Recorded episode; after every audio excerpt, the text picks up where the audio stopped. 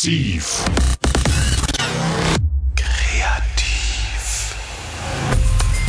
Der informierende, inspirierende, interagierende Wissenspodcast von Antje Hinz. Willkommen zu Massiv Kreativ. Ich begrüße am Telefon in Nürnberg den Spieleexperten Roland Weiniger. Ich werde mit ihm darüber sprechen, was man beim Spielen lernen bzw. erproben kann und warum das Spiel nicht nur für Kinder wichtig ist, sondern im Grunde für unsere gesamte Gesellschaft. Herr Weiniger, was ist denn Ihr persönliches Lieblingsspiel? Gibt es keins. Es gibt so viele Spiele und ähm, ein Geschmack verändert sich logischerweise auch im Laufe eines Lebens. Ne? Und es kommt auch immer wieder was Neues raus. Also ähm, im Schnitt so 800 neue Spiele im Jahr. Da fällt die Auswahl schwer. Da fällt die Auswahl einfach schwer und man kann schon gar nicht mal alles wissen, in Anführungsstrichen. Mhm. Es gibt natürlich Klassiker, die man so immer wieder mal auspackt. Ähm, bei mir sind es hauptsächlich so sehr komplexe politische Simulationsspiele die man dann doch immer wieder mal spielt. Aber so das Lieblingsspiel gibt es eigentlich nicht. Okay, können Sie ein Beispiel nennen, damit das konkret wird? Eines der Simulationsspiele? Ja. Ja, ähm, natürlich mein eigenes, ne, Weimar, Simulation der Weimarer Republik. Aber es gibt auch eine Republic of Rome, also die Simulation der römischen Repu Republik. Ähm, sowas ist so mein Ding. Mhm. Also Geschichte und Spiele verbinden. Okay. Sie füllen in Personalunion ja viele verschiedene Funktionen und Rollen aus, wie das oft bei Akteuren der Kultur- und Kreativwirtschaft der Fall ist, und Sie engagieren sich in diversen Netzwerken. Vielleicht nennen Sie mal einige Ihrer wichtigsten beruflichen Positionen, gerade im Hinblick eben auf den Themenbereich Spiele. Ja, ich meine, der Klassiker ist natürlich die Spielegilde, der Verband der Spielebranche, ähm, der sich hauptsächlich um Serious Games und Gamification kümmert ähm, ist ein Verband, der seit weit über 20 Jahren inzwischen existiert. Ähm, ursprünglich war das eine Idee, dass man quasi die ganze Kette vom Spieleautoren bis zum Endkunden abbildet, also auch die Verlage und auch den Handel mit reinnimmt und hat sich dann einfach in den Jahren in eine ganz andere Richtung entwickelt, wo es wirklich darum ging, was kann man mit Spielen noch machen, außer die Freizeit ähm, auszufüllen. Was genau lässt sich denn beim Spielen lernen und erproben? Quasi alles, weil man kann natürlich alles ausprobieren mit Spielen, weil Spiele haben einen Vorteil, ähm, egal was man tut, ähm, es passiert ja im echten Leben nichts. Man begibt sich ja in ein Regelwerk mit anderen zusammen, also man vereinbart ein Regelwerk und spielt innerhalb dieses Regelwerks. Und kann gewinnen und verlieren. Gerade verlieren ist einer der wichtigsten Faktoren. Das ist nämlich was, was man heute in der Gesellschaft eigentlich gar nicht mehr macht. Ne? Verlieren tut man nämlich nicht gern, natürlich. Und man lernt es auch nicht mehr, weil Verlieren ja auch so ein bisschen ein Stigmata ist heutzutage. Und das kann man im Spiel noch wunderbar mitkriegen. Also, also gerade in der Kindheit ist es ganz wichtig, dass man auch mal verlieren kann und nicht immer gewinnt. Also eine Art Schutzraum mit Netz. ja, ein Schutzraum mit Netz trifft ja. Mhm. Äh, Sie haben es schon gesagt, neben den klassischen Gesellschaftsspielen haben natürlich die elektronischen Unterhaltungsspiele einen riesigen Markt erobert. Ähm, parallel dazu wächst eben noch ein anderer Bereich, der der Serious Games, den Sie schon erwähnt haben. Können Sie dafür Beispiele nennen? Wo findet das in der Gesellschaft Anwendung? Ja, also die Serious Games, die liegen ja quasi so als Thema über den beiden, ne? weil ähm, die klassischen Spiele oder traditionellen Brett- und Kartenspiele auf der einen Seite, die so analogen Sachen, und die digitalen Spiele, das sind ja eigentlich nur Medienkanäle, mit denen man spielen kann. Und das Thema Serious Games ist einfach eins, wo man sagt, okay, wir nutzen Spiele für, in Anführungsstrichen, deshalb serious, ernsthafte Zwecke. Das heißt, wir nutzen einfach die die Kraft eines Spiels, nämlich jemanden zu motivieren, ne, auch was auszuprobieren. Das nutzen wir, um entweder zum Beispiel Botschaften zu vermitteln. Ne, das ist so in News Games zum Beispiel, also wo man dann informiert, was passiert denn gerade in Syrien, Syrien zum Beispiel. Also ähm, kann man über Computerspiel machen, man kann ein Brettspiel, ne, auch eine politische Simulation natürlich ähm, andenken als als Brettspiel und Simulationsspiel zu Syrien oder ähm, Flüchtlingsthemen kann man natürlich auch in, in Spielen abbilden und dadurch kann man einerseits informieren und kann natürlich auch Leute reinziehen in ein Thema. um sich weiter zu beschäftigen. Also das ist überhaupt die große Kraft, also auch bei Lernspielen. Ähm, natürlich lernt man in einem Lernspiel nicht ein komplettes Fach, sondern das muss man auch immer als Ergänzung sehen und ein Spiel motiviert einfach, sich mit so einem Thema zu beschäftigen auch ähm, demokratische Strukturen, Mechanismen auszuprobieren? Also hätte sich vielleicht ähm, sowas wie die Szenarien in Griechenland verhindern lassen, wenn man das vorher mal durchgespielt hätte? Ja, verhindern weiß ich nicht, weil natürlich sind reale Begebenheiten auch manchmal ein bisschen anders wie im Spiel, aber natürlich hätte, kann man im Spiel auch solche Szenarien mal ausprobieren. Ne? Was passiert, wenn man ähm, den Drachmen wieder einführt. Wenn man ein vernünftiges Wirtschaftssystemspiel entwickelt dazu, dann kann man das durchaus mal ausprobieren.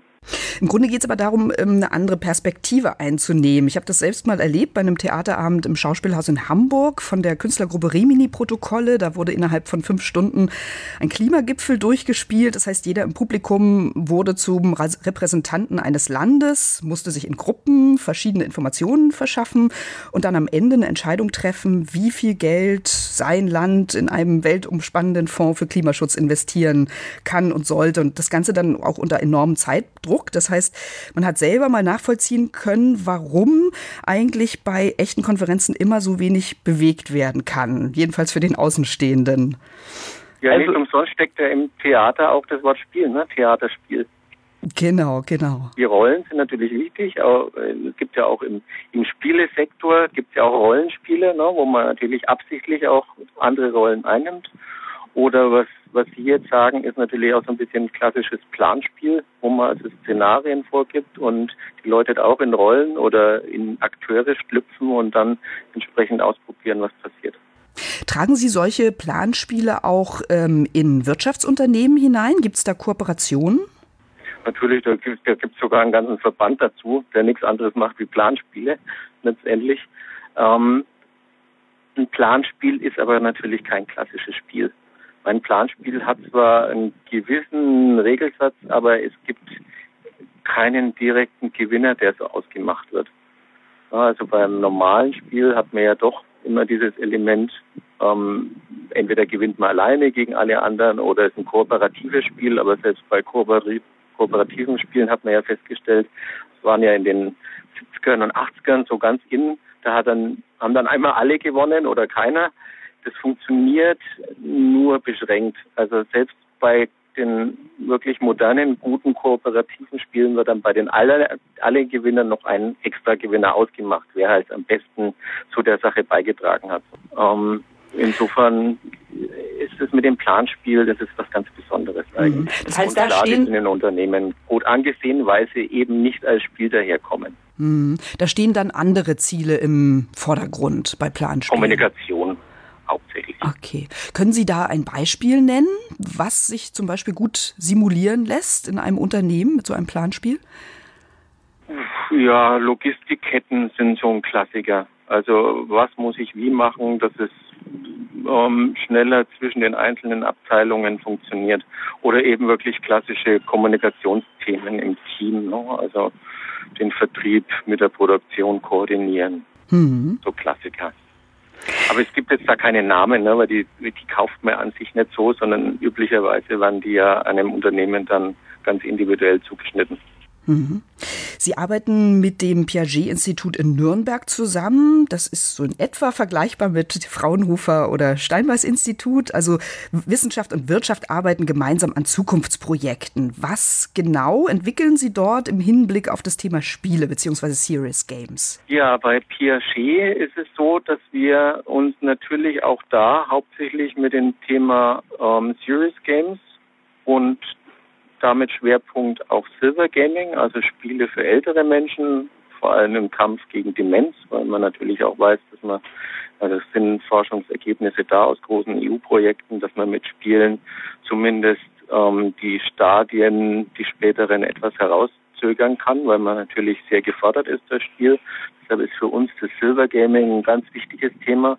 Ein anderes Thema ist natürlich, wie nutzten wir solche motivierenden Spielmechanismen auch für ganz andere Bereiche und kommen quasi gar nicht mehr als Spiel daher. Und das nennt man so ein bisschen Neudeutsch Gamification. Mhm.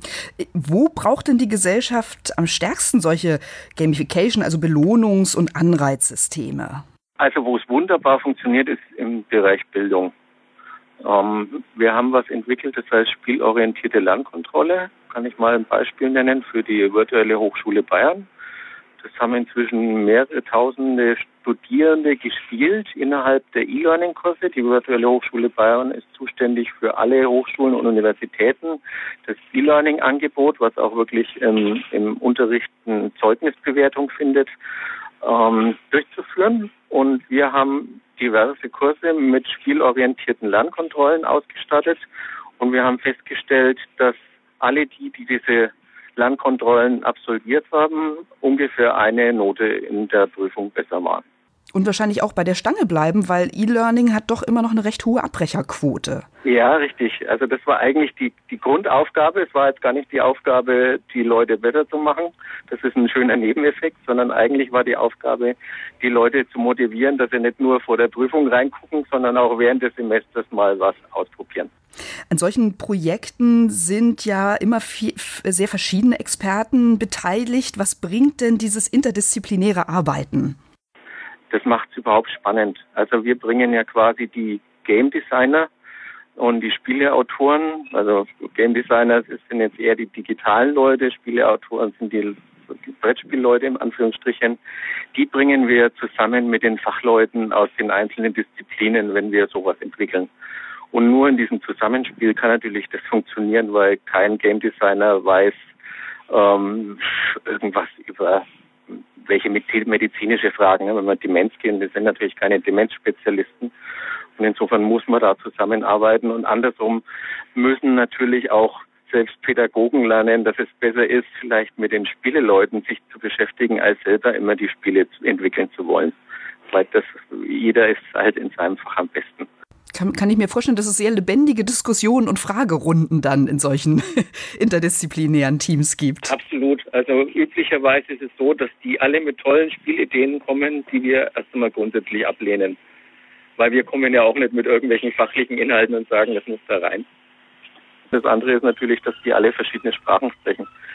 Von ihrem ganzen Wortschatz her ähm, ist natürlich ein Computerspieleentwickler in einer ganz anderen Welt wie ein Altenheim ähm, Heimleiter zum Beispiel. Gibt es in solchen Teams auch so eine Art Vermittler, so ein Intermediär, der eben versucht, diese verschiedenen Experten irgendwie auch in der Kommunikation, in der Sprachfindung zusammenzubringen? Klar, also das ist eigentlich die Rolle, die wir mit der Spielegilde oder auch mit Piaget einnehmen. Mhm letztendlich. Ist das möglicherweise auch ein neues Berufsbild, was sich noch stärker herausbilden könnte, gerade eben im Hinblick auf die Kultur- und Kreativbranche, ja, die ja auch ähm, neue Betätigungsfelder finden muss, gerade im Hinblick auf die Digitalisierung, wenn eben andere Märkte wegbrechen. Ist das möglicherweise interessant, um auch zwischen Wirtschaft und ähm, ja, Kreativen zu vermitteln? Ja, sicherlich ist das vorstellbar auch in anderen Kreativfeldern und nicht nur im Spielebereich, also Film oder was auch immer da, da ist. Ähm, wir haben in unserem Verband Kulturgilde, es gibt auch ein Pendant zur Spielegilde, der, die sich eben mit den ganzen Teilbranchen der äh, Kultur- und Kreativwirtschaft beschäftigt. Und da haben wir sogenannte Thinktanks entwickelt. Das heißt, wir ähm, haben übergreifende Themen wie zum Beispiel Industrie 4.0 und bündeln dann in so einem Kreativ-Think Tank ähm, die Kreativen, die sich eben gerne mit so einem Thema beschäftigen und sammeln da erstmal grundsätzliche Ideen ein und bilden quasi dadurch so ein bisschen ein Vermittler zur Wirtschaft, um die zusammenzubringen. Mhm. Können Sie da schon über erste Ansätze sprechen? Also klar, Industrie 4.0, Energie, das sind ja im Moment Themen, die sehr en vogue sind. Ja, ja, wir sind natürlich stark im Sozialbereich. Ne? Also weil wir natürlich schon über den Bereich Silver Gaming oder Health Games an sich wahnsinnig viel Kontakte in, in diesen diese Gesundheits- und damit auch Sozialbereiche haben oder Bildung, ne? ähm, ist das natürlich ein starkes Thema. Also ähm, Flüchtlinge ist für uns recht spannend, zum Beispiel gerade. Genau, Sie haben da ein, ein, ein Spiele ohne Grenzen, ein Edu-Carpet entwickelt. Können Sie das äh, näher erklären, was dahinter steckt? Ja, das sind zwei verschiedene Sachen. Also das Spiele ohne Grenzen ist ein, ist ein Projekt, was wir vom Spiel des Jahres e.V. gefördert gekriegt haben. Und da geht es darum, dass ähm, Flüchtlinge Spiele aus ihrer Kultur den anderen Mitschülern vorstellen selbst. Oh, also toll. Also quasi die miteinander spielen dann und dadurch lernt man natürlich die Kulturen kennen und am Ende des Projekts werden die alle gemeinsam eine Ausstellung ähm, konzipieren. Und ist das, ein Anal ist das analog oder digital? Das ist jetzt analog, weil üblicherweise sind ja die Spiele äh, traditionelle Spiele, ne? die genau. man halt in den Kulturen kennt. Der, der Edu-Carpet ist eine Geschichte, die wir mit der Berufsschule 5 in Nürnberg entwickelt haben, die uns im Endeffekt ähm, beschrieben haben, was sind denn die Probleme in der Schule und wir sind relativ schnell drauf gekommen, dass man das über ein Spiel lösen kann. Nämlich das Hauptproblem ist natürlich, dass die kein Deutsch können. Also ist das allererste und allerwichtigste die Sprachintegration. Und wir haben dazu einen, einen Spiel- und Lernteppich entwickelt, der dreimal ein Meter groß ist und an diesem Teppich stehen durch die Größe einfach Gruppen miteinander, kommen damit automatisch schon mal ins Gespräch untereinander. Ähm, und es, der Teppich hat einerseits so eine, so eine kognitive Wissenskomponente, Komponente, indem man eben Worträtsel, Buchstaben oder was auch immer der, die Lehrkraft vorgibt, löst und andererseits auch eine Geschicklichkeitskomponente. Man wirft nämlich so gefüllte Bälle auf die einzelnen Felder, die mit irgendwas belegt sind und sammelt was ein oder gewinnt Punkte dadurch, je nachdem, was man eben für ein Spiel drauf spielt.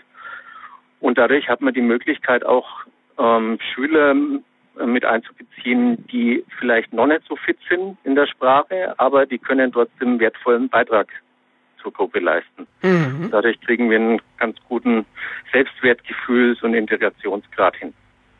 Sehr schön. Und können Sie auch noch was zu dem Thema Demenz sagen? Was haben Sie da umgesetzt? Oh, Demenz sind schon ganz viele Sachen entstanden, also von einer virtuellen Welt, wo man sich drin bewegt, ähm, in so einem Gestell, ähm, also so 3D-mäßig, um rauszufinden, wie hoch ist denn schon Demenzgrad letztendlich, weil das kann man auch durch wissenschaftliche Erkenntnisse am Gang erkennen, ne, wie man läuft, ob da sowas ansteht. Ähm, dann gibt's natürlich auch so ganz viele Trainingsspiele. Wir haben also 2009 angefangen, in Altenheimen alle möglichen Computerspiele auszutesten. Ne? Natürlich auch wie Bowling, ne? den Klassiker, ja. den man eigentlich schon kennt. Und haben dann geguckt, ähm, was motiviert den Senioren, wie spielen die, was müssen die für Spiele kriegen, wie müssen Benutzeroberflächen aussehen. Und wir sind dann eigentlich eher auf so eine Mischung zwischen digitalen und analogen gekommen. Das heißt, wir haben auch Bälle, die man wirft, aber haben gleichzeitig ähm, ein Tablet dazu, das einerseits Angaben macht, wo man hinwirft, das auch erkennt, wo was getroffen wurde, um so ein bisschen dieses Mitzählen zu verhindern. Und auch da ist natürlich das in der Gruppe spielen und auch gewinnen ist recht wichtig. Also mhm. man braucht nicht glauben, dass bloß weil man 80 oder 90 Jahre alt ist, nicht ein Spiel auch gewinnen möchte. Nee, ich kann mich erinnern an Mensch ärger dich nicht mit meiner Oma. Das ging immer hoch her. ähm, Im Hinblick auf Demenzkranke ähm, ist ja Musik ein ganz wichtiges Thema. Liest man immer wieder, dass man die alten Menschen mit ihren äh, Liedern aus der Jugend wahnsinnig mobilisieren kann. Äh, Gab es da schon Experimente bei Ihnen? Ja, also wir haben ein Tool für die Biografiearbeit entwickelt. Das heißt, es ist eigentlich jetzt ein absolutes Gamification-Projekt, denn ähm, es ist auch kein Spiel in dem Sinn, sondern das ist eine, ein Tool, was eine ähm, Betreuungskraft zum Beispiel hat, ähm, wo man ins Gespräch mit Demenzkranken kommen kann. Also wo man ein bisschen über die Vergangenheit ausfragt, also durch vorgegebene Fragentypen. Also es, die Fragen haben keine direkte Antwort, ne? es gibt kein wahr oder falsch oder sowas, sondern es sind einfach so Sachen, die die halt kennen, so Italienurlaub oder Wunder von Bern und solche Geschichten. Und da gibt es natürlich auch die Ergänzung durch Musik, weil Sie haben es ja schon richtig gesagt, das ist ein ganz wirksames Mittel. Ähm, und auch da haben wir eben neben der analogen Karten-Frage-Variante auch eine Tablet-Variante, die dann halt diese Lieder auch abspielen kann, weil ich meine, wir wissen ja, wie die Altenpflegeheime heutzutage aussehen. Die sind ja auch vom Personal besetzt, die vielleicht keine äh, traditionellen deutschen Lieder aus den 50er, 60er Jahre können, mhm. logischerweise, weil sie gar nicht aus unserem Kulturraum kommen. Mhm. Sie hören massiv kreativ. Ich spreche heute mit dem Spieleexperten Roland Weiniger. Herr Weiniger, ähm, Sie sind auch Direktor einer Gesellschaft, die sich Spectacle Society nennt. Ähm, wo und wie wollen Sie denn dort für Aufsehen sorgen? Ja, das hat durchaus auch was mit Spiel zu tun, letztendlich, weil wir ja so ein bisschen auch spielerische Wissensvermittlung machen. Wir haben ja vorhin auch von Rollen gesprochen, ne? dass ja. man auch in Rollen schlüpft. Und das tut man bei uns auch, nämlich wir machen interaktive Führungen, im Moment hauptsächlich durch Museen, sind aber jetzt gerade dabei, auch Schulprojekte aufzusetzen. Und das funktioniert so, dass außerhalb der Öffnungszeiten ähm, so besondere Führungen gibt, die meistens oder fast immer eigentlich mit einer Hintergrundgeschichte daherkommen. Das heißt, im Deutschen Bahnmuseum, wenn es zum Beispiel H.G. Wells ist in der Zukunft und findet keinerlei Bahnen mehr vor, sondern nur noch Autos. Und die Besucher, die da sich angemeldet haben, die müssen dann verhindern, dass diese Welt entsteht. Und nehmen auch eine Rolle ein selber, nämlich als Freunde von H.G. Wells mit besonderen Berufen, die vielleicht während der Führung dann auch eine, eine Auswirkung haben letztendlich. Und dieses ganze Museum ist dann mit Schauspielern besetzt und es gibt einen Startfilm, wo man halt so ein bisschen eingeführt wird und dann erkundet man das Museum und trifft auf alle möglichen Charaktere, Figuren, mit denen man bestimmte Sachen tun muss. Also es gibt natürlich Sachen so, wo man mit denen einfach nur redet, die überzeugt, dass sie ihnen einfach helfen oder die Figuren geben bestimmte Aufgaben. Und so erkundet man mal ein Museum auf eine ganz andere Art und Weise.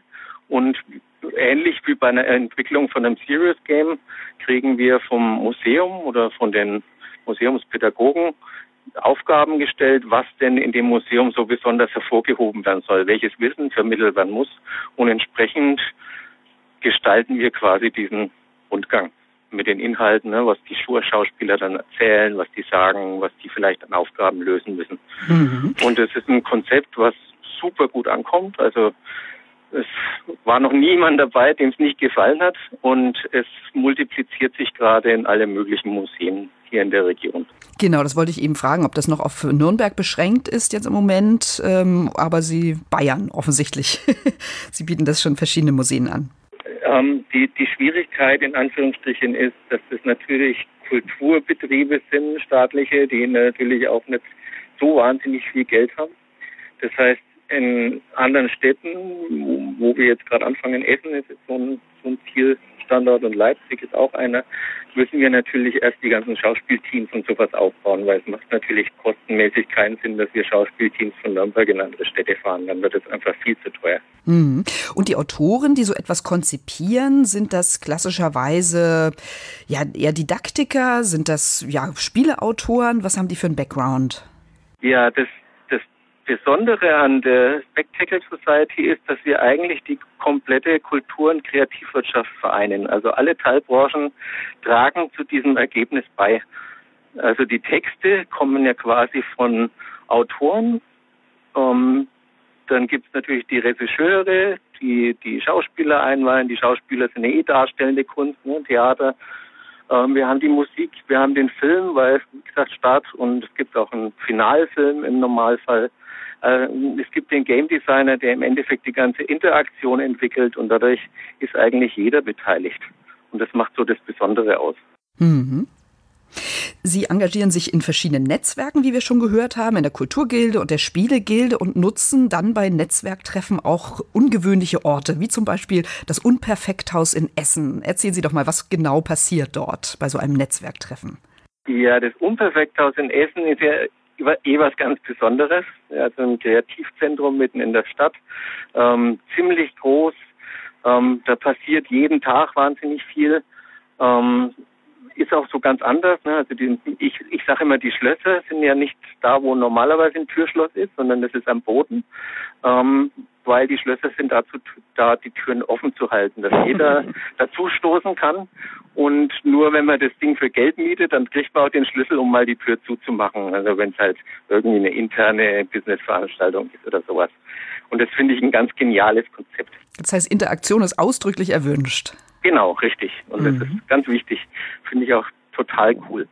Und man kann auch alle möglichen Veranstaltungen von Barcamps eben über Netzwerktreffen, wie Sie sie bezeichnen, ähm, machen. Und ja, was passiert da? Auch da passiert natürlich ein projektweiser Austausch. Also das heißt, wenn wir ähm, letzthin überlegt, ob man eine Genossenschaft gründen mit Kreativen in Essen, wo es ums Thema Messe geht. Was können Kreative für Messen tun? Ähm, weil die Messe, äh, Messe in Essen hat natürlich auch ein bisschen Wachstumsprobleme. Ne? Und dann kann man natürlich auch die Messe in die Stadt tragen. Und so sind auch die Warm-Up-Days entstanden. Vielleicht wollen Sie auch darauf ein bisschen hinaus. Genau. weil im Unperfekthaus natürlich da auch was Besonderes passiert im Rahmen von Messen, weil das Unperfekthaus dafür einfach auch genial geeignet ist. Und zwar ähm, machen wir begleitend zu Messen eben Veranstaltungen zu dem Messethema. Und es gibt im Augenblick zwei große Warm-Up-Days. Das eine ist der Warm-Up-Day zur Spiel in Essen, also zur Spielemesse, wo sich im Endeffekt inzwischen die komplette internationale Spieleszene trifft, also von Autoren, Verlagen. Und da ist das Haus immer voll und wir müssen inzwischen den Warm-Up-Day, der Warm-Up Day heißt Warm-Up Day, weil er am Vortag einer Messe stattfindet. Wir werden den jetzt auf die ganze Messe erweitern, weil wir einfach immer voll sind. Ja. Ähm, und der zweite ist der äh, Motor Warm-Up Day zur Essen Motor Show. Das ist ein, eine große Automesse mit Tuning-Bereich und Sportwagen und alles drumherum. Und wir haben gesagt, wir erweitern diese Messe um das Thema Mobilität allgemein. Und da sind wir eher dabei, die Wissenschaft mit ans Bord zu holen, weil es gibt natürlich ganz viele Forschungsprojekte im Automotive-Bereich. Gerade aktuell ist natürlich das Smart Car, ne, also das selbstfahrende, selbstfahrende Autos, was man von Google so hört oder sowas. Das ist natürlich auch in Deutschland ein Thema. Und da gibt es ganz viele Hochschulen und Universitäten, die schon dran forschen.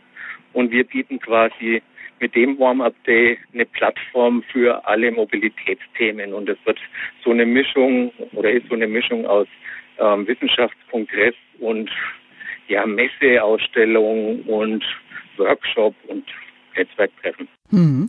Sie erwähnten so am Rande, ähm, dass Sie über eine Genossenschaft nachdenken für ja, kreative Künstler um eben spezielle Angebote auf Messen zu machen und somit ja auch mit Vertretern der klassischen Wirtschaft in Kontakt zu kommen. Habe ich das richtig verstanden?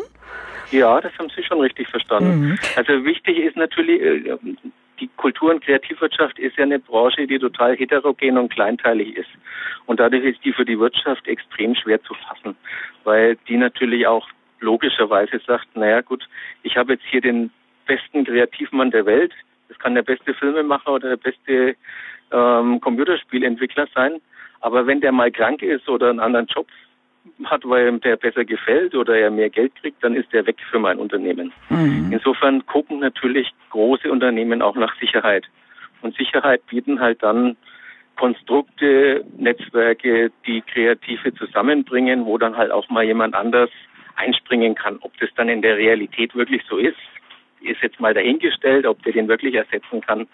Ähm, aber man hat eben ein gewisses Auftreten und kann am Unternehmen dann auch was bieten, letztendlich mhm. aus, Meinen Sie, vielen Händen. Meinen Sie, das ist auch der Grund, warum es vielleicht noch viel zu wenig solcher branchenübergreifenden Projekte oder Zusammenarbeit zwischen klassischer Industrie und ähm, Kreativen gibt, weil eben ja der Sicherheitsfaktor noch nicht so richtig geklärt ist? Ja, also ist es ein einer der Gründe. Der andere Grund ist der, den wir auch schon angesprochen hatten, nämlich den der unterschiedlichen Sprachen. Also ein, ein Ingenieur kann mit einem Künstler eigentlich normalerweise nichts anfangen, weil die sprechen Chinesisch und Deutsch mhm. vom Unterschied her. Das heißt, und die haben ein ganz anderes Lebensgefühl, ganz anderes Selbstverständnis, wie Wirtschaft oder ein Produkt funktioniert, ne? ähm, wie man das vertreibt. Das sind ganz andere Vorstellungen, die beide Seiten haben.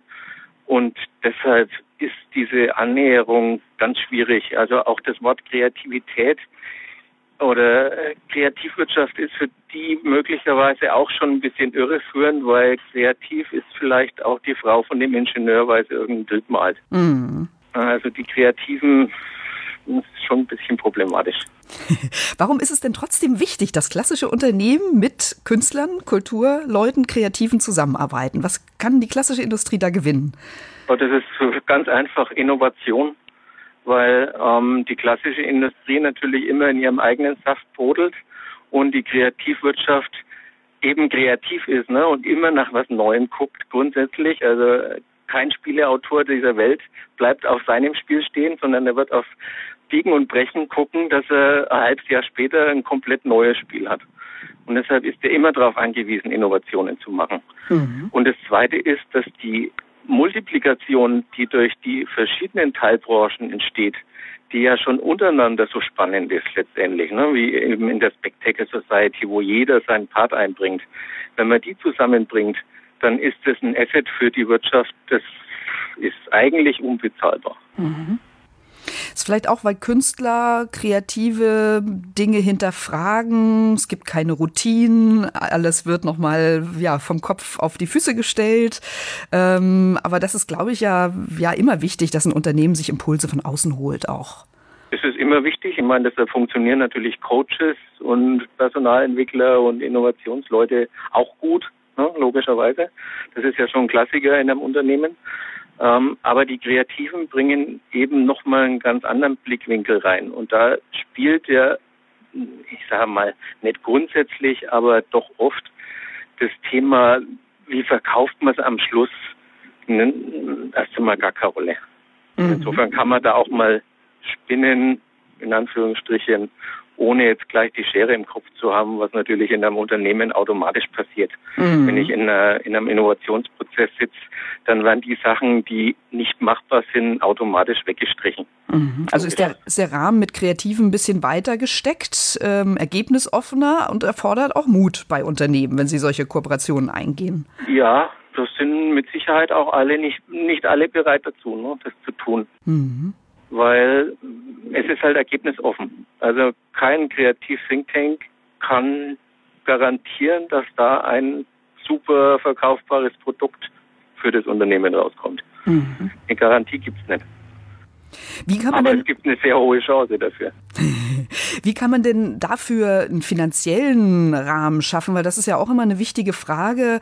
Ähm, ja, muss, da müsste ja am Anfang ein Budgetrahmen vereinbart werden, dass man sagt, doch, man lässt sich im Rahmen eines Thinktanks eben, sage ich mal, zwei Wochen Zeit. Ähm, und äh, klar kann man nicht sozusagen endlos Honorare bezahlen, bis das äh, Produkt zu Ende gedacht ist, aber zumindest in einem gewissen Rahmen äh, muss es möglich sein, auch mal äh, völlig verrückte Ideen zu spinnen. Ja, richtig. Also im Gegensatz zu anderen Branchen sind die Kreativen eigentlich ja noch gar nicht so teuer. Ne? Also die sind, sind ja eigentlich bereit, für viel zu wenig Geld was zu machen, was ein großes Problem dieser Branche ist, weil sich alle unter Wert verkaufen oder sagen wir mal fast alle. Ähm, insofern ist es ein relativ billiger Einkaufsfaktor. Ähm, was man natürlich tun muss, ist, wenn man sagt, wir machen so ein Think Tank zu einem gewissen Thema für zwei Wochen, dann muss ich die eben frei halten für die zwei Wochen, weil es sind ja alles im Normalfall ähm, Selbstständige, in welcher Form auch immer, ne? das heißt die Agentur mit den zehn Leuten oder der einzelne Solo-Selbstständige letztendlich, das ist ja den seit Zeit, die er damit verbringt. Das heißt, die zwei Wochen muss natürlich von dem Unternehmen dann auch komplett getragen werden. Mhm. Aber dafür kriegt man ja schon relativ viel. Genau.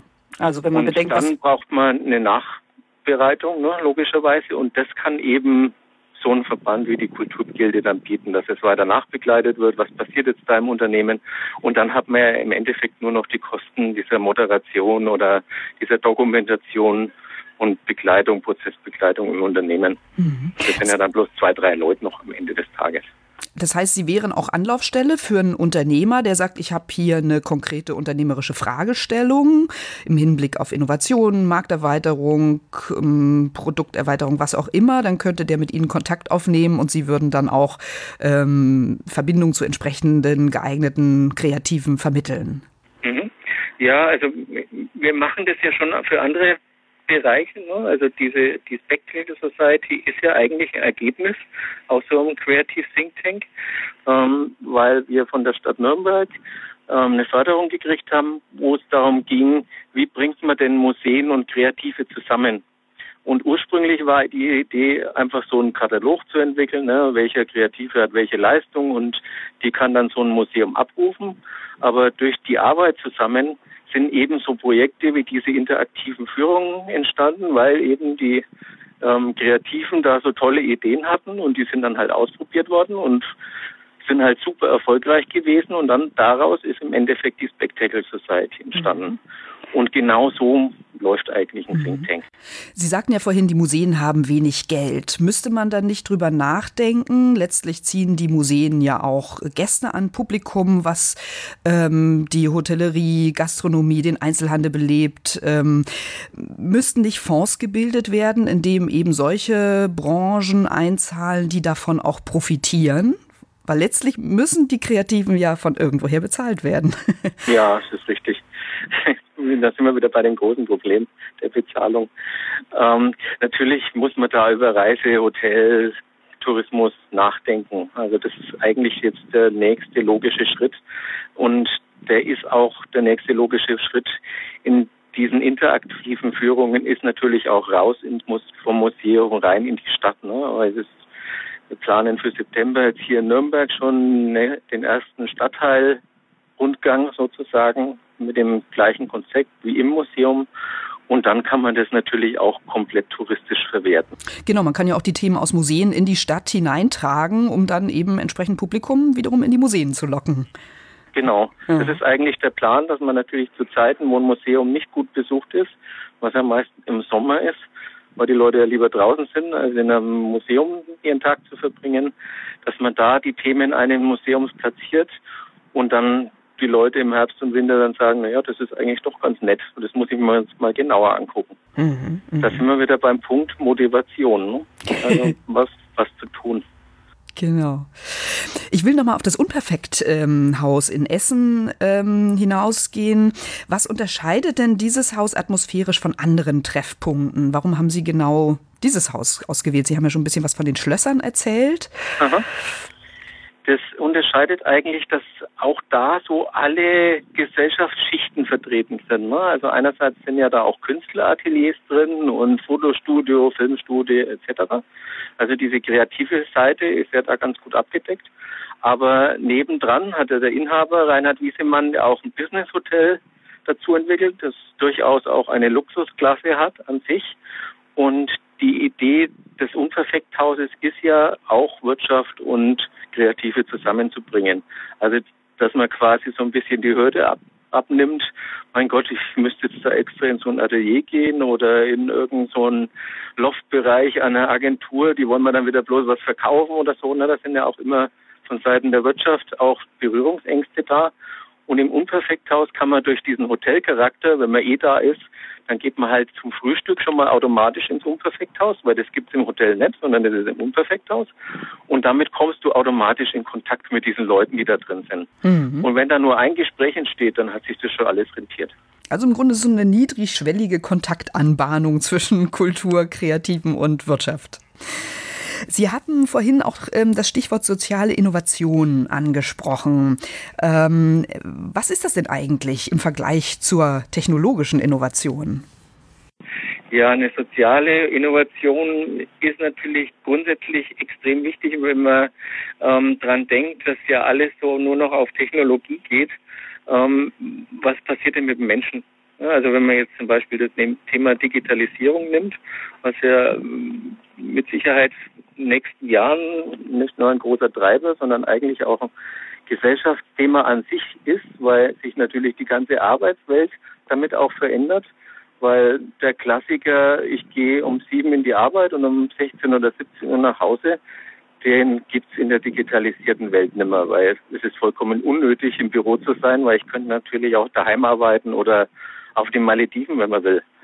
Ähm, weil alles verknüpft ist, alles ist im Netz, ne? alles ist in der Cloud, das ganze Unternehmen ist eigentlich in der Cloud ähm, und da wird quasi die Wertschöpfung betrieben.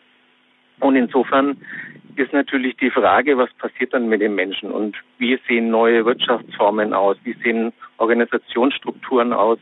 Und das ist ein Bereich, den halt Social Innovation sich annimmt und da neue Konzepte entwickelt. Genau. Ähm, die Kreativbranche ist ja häufig Vorreiter eben für neue Erlösmodelle oder Wertschöpfungsketten.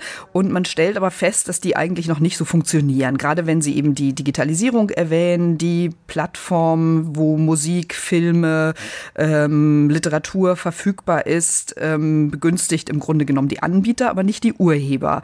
Was kann die klassische Wirtschaft daraus lernen? Tja, das sind, das sind jetzt ganz viele Themen auf einmal, ne, die man da besprechen muss.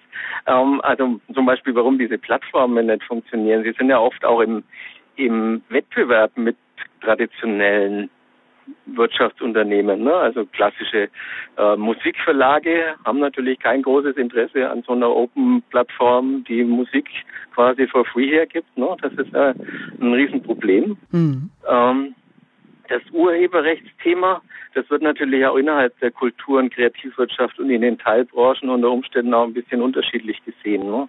Also ähm, während die einen natürlich sehr hohen gesetzlichen Schutz fordern, ist es für die anderen vielleicht gar nicht so gut, weil ähm, die davon leben, dass ihr Know-how und Wissen möglichst verbreitet ist.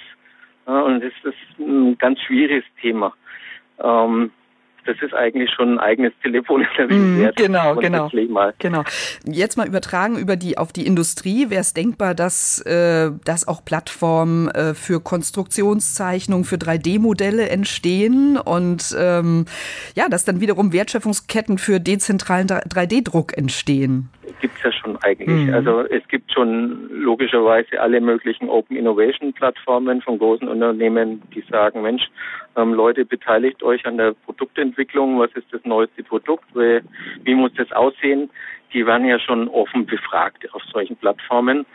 Und dieses ganze, naja, ich nenne es jetzt mal diese Maker-Szene, ne, die Sie da ansprechen, genau. mit 3D-Druck und sowas, das ist auf jeden Fall was, was, was kommen wird, weil es wird einiges ersetzen, was die traditionelle Wirtschaft jetzt gerade so noch naja, in, in Produktions- und Stückzahlen in Fabriken herstellt wird es natürlich alles sehr individualisiert auf bestimmte Produkte abzielen und man kann sich das genau aussuchen, was man für was braucht und sich das wahrscheinlich auch bald, hm, bald meine ich so in zehn Jahren vielleicht oder so, auch dann daheim ausdrucken. Das heißt, da wird es ganz andere Modelle geben, wie man Business macht. Ne? Ich könnte mir zum Beispiel in so einem großen Einkaufszentrum einen Laden vorstellen, wo diese Modelle dann stehen, ne? also schöne Kunstobjekte, die man normalerweise jetzt kauft und in, in einer äh, Fabrik produziert werden. Da wird man dann dieses Modell haben und darunter den Barcode und dann scanne ich den ab und dann drucke ich mir das daheim selber aus mhm. und nehme es gar nicht mehr mit. Mhm. Solche Läden kann ich mir durchaus vorstellen und insofern sind das Themen, die sich auch die Wirtschaft mit Sicherheit demnächst angucken wird. Mhm. Eigentlich ist er in Deutschland eh schon verschlafen. Ähm, alles, was so Industrie 4.0, Digitalisierung sind, da sind wir ja wirklich ganz hinten dran im Augenblick und da gilt es ganz viel zu tun. Und da kann die Kreativwirtschaft eine ganz wichtigen, ganz wichtige Rolle spielen, um das jetzt schnell und, und intensiv voranzubringen. Mhm, und Impulse eben geben. Ähm, möglicherweise kann dies auch ähm, eine politische Initiative, nämlich die Initiative Kultur und Kreativwirtschaft der Bundesregierung. Haben Sie davon schon gehört? Ja, natürlich. was, was wünschen Sie sich denn von der Politik? Wie könnte die Politik konkret noch stärker eben dabei unterstützen, dass klassische Wirtschaft mit Kreativen zusammenkommt und sich da Ja, befruchtet? ich habe natürlich die, eine ganz bestimmte Meinung äh, zu dem äh, zu dieser Initiative. Das liegt auch daran, dass wir das Thema Kultur und Kreativwirtschaft schon viel länger machen, als die Bundesregierung diese Bezeichnung überhaupt erfunden hat. Und wir ja quasi, wenn ich jetzt die Kulturgilde als wir bezeichne, dann sind ja wir die, die von unten kommen, also die, der Verband der Kreativen. Und die Initiative der Bundesregierung ist ja was, was von oben kommt, in Anführungsstrichen. Sie sind sozusagen akteursgetragen. Ja, richtig. Mhm. Ähm, es ist nicht schlecht, was die gemacht haben. Ich meine, dieses Programm RKW und sowas ist ja auch jetzt beendet ähm, am Ende des Jahres. Da ging es ja auch darum, die Akteure der Kultur- und Kreativwirtschaft wirtschaftlich aufzustellen. Also gerade dem Künstler mal zu erklären, du brauchst einen Businessplan, ob das jetzt klappt oder nicht, das ist eine andere Frage. Zumindest vom, vom Handwerklichen ja noch leider nicht, was die Förderstrukturen angeht. Ne? Die sind ja immer noch sehr technologiegetragen. Richtig. Also das ist nochmal ein ganz anderes Thema, dass da für Kreativwirtschaft natürlich viel zu wenig da ist. Also da gibt es kaum ein Programm. Deshalb bilden wir ja auch diese Thinktanks, wo wir uns quasi in alle möglichen technologiegetriebenen Förderprojekte mit einschmuggeln können, sozusagen. Ne? Das ist dann explizit genannt, dass da kreativwirtschaftliche Unternehmen sich beteiligen, aber über so einen Weg geht es natürlich auch wieder.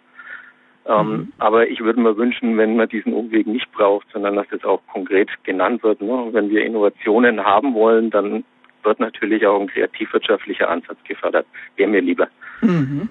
Ähm, was die natürlich versuchen, ist das Thema Vernetzung. Was da übersehen wird, ist, dass natürlich in der Kreativwirtschaft schon eine extreme Vernetzung da ist, weil die leben nämlich von Vernetzung, nämlich von Empfehlungsmarketing. Wir machen gemeinsam irgendwelche Projekte und sowas.